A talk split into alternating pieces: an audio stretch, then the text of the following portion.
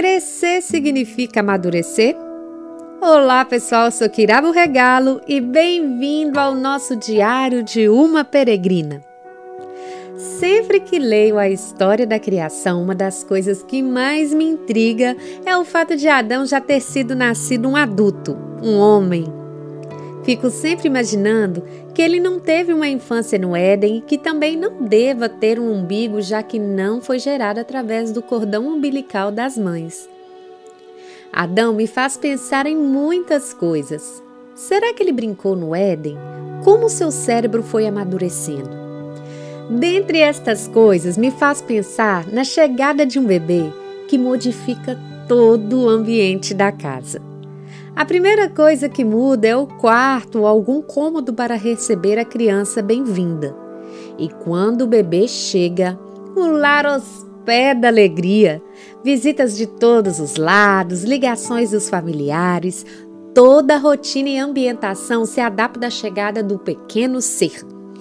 Geralmente, a mãe tem o direito de um afastamento de seis meses do trabalho para se dedicar à função exclusiva de ser mãe.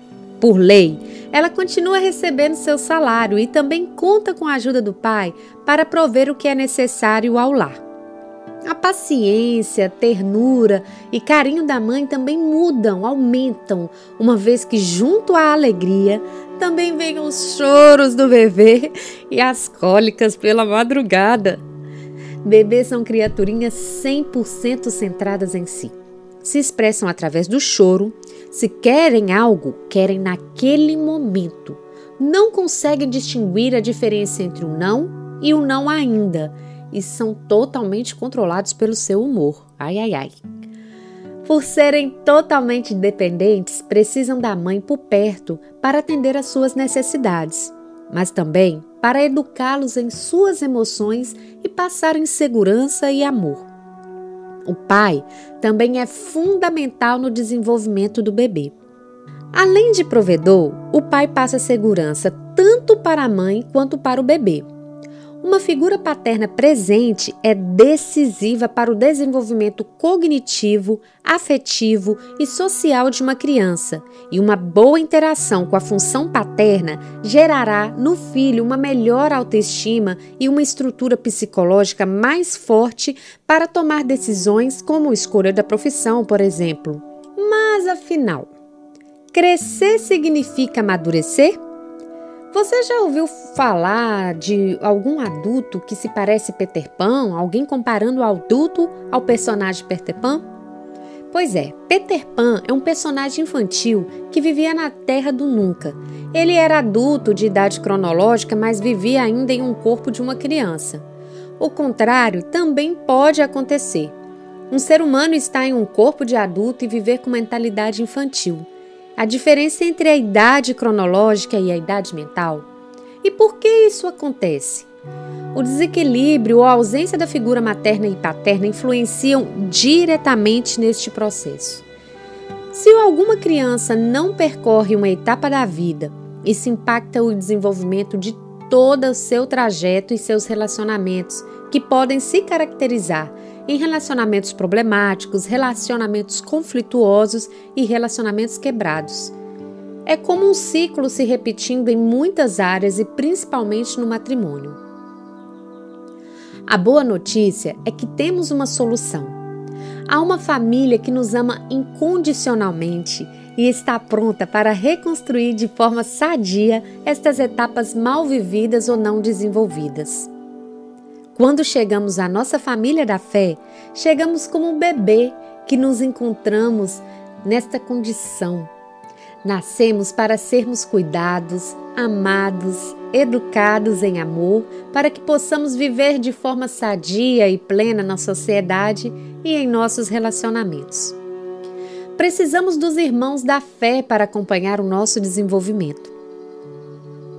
Paulo Fazia bem essa analogia da vida espiritual quando dizia que antes pensava como menino, falava como menino e também alertava os coríntios que ele queria dar um alimento mais sólido, porém, o comportamento infantil não maduro dos mesmos o condicionava a alimentá-los com leite. Davi diz em Salmo 131: Certamente que tenho me portado e sossegado como uma criança desmamada de sua mãe. A minha alma está como uma criança desmamada.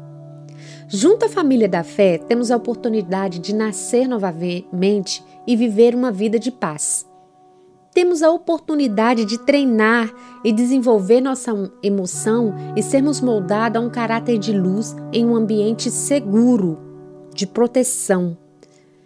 Encontraremos referenciais, modelos de pai e mãe que nos envolverão em seus braços de amor e também correção, como o próprio Pai de amor. Encontraremos paz em nossa alma e também coração. Nos deliciaremos de todos os frutos do Espírito, que é amor, alegria, paz, longanimidade, benignidade, bondade, fé, mansidão e temperança. Adão me faz também pensar em sua pureza e total confiança ao Pai. Ele descansava em ter um pai que cuidava dele. E a condição humana do pecado nos remete ao fato de que todos nós precisamos desta família. Seja você uma criança que foi negligenciada em algum desenvolvimento ou por algum motivo se tornou órfão, até mesmo órfãos de pais vivos, seja você essa criança que teve o privilégio de ter bons pais, mas ainda assim há áreas que precisam ser desenvolvidas que só poderão ser aperfeiçoadas no único pai que é perfeito, Deus. Há uma família te esperando. Você não está só. E há um pai que entende o seu coração, a sua tristeza em tentar manter relacionamentos com raízes, seus questionamentos e muitos porquês do sofrimento gerado em viver e se relacionar com o próximo. Este pai quer cuidar de você e te dar uma família que te ama. Abrace a paternidade que te é oferecida hoje e vive em plena satisfação de corpo, alma e espírito. Seja livre para voar. Te convido também a compartilhar essa, esse podcast do nosso diário com alguém que você acredita que precisa dessa palavra. Muito obrigada, gente, por me acompanhar até aqui, pelo engajamento, por compartilhar, pelos feedbacks. E eu te espero ansiosa na nossa próxima página do Diário de uma Peregrina. Um beijão e até breve.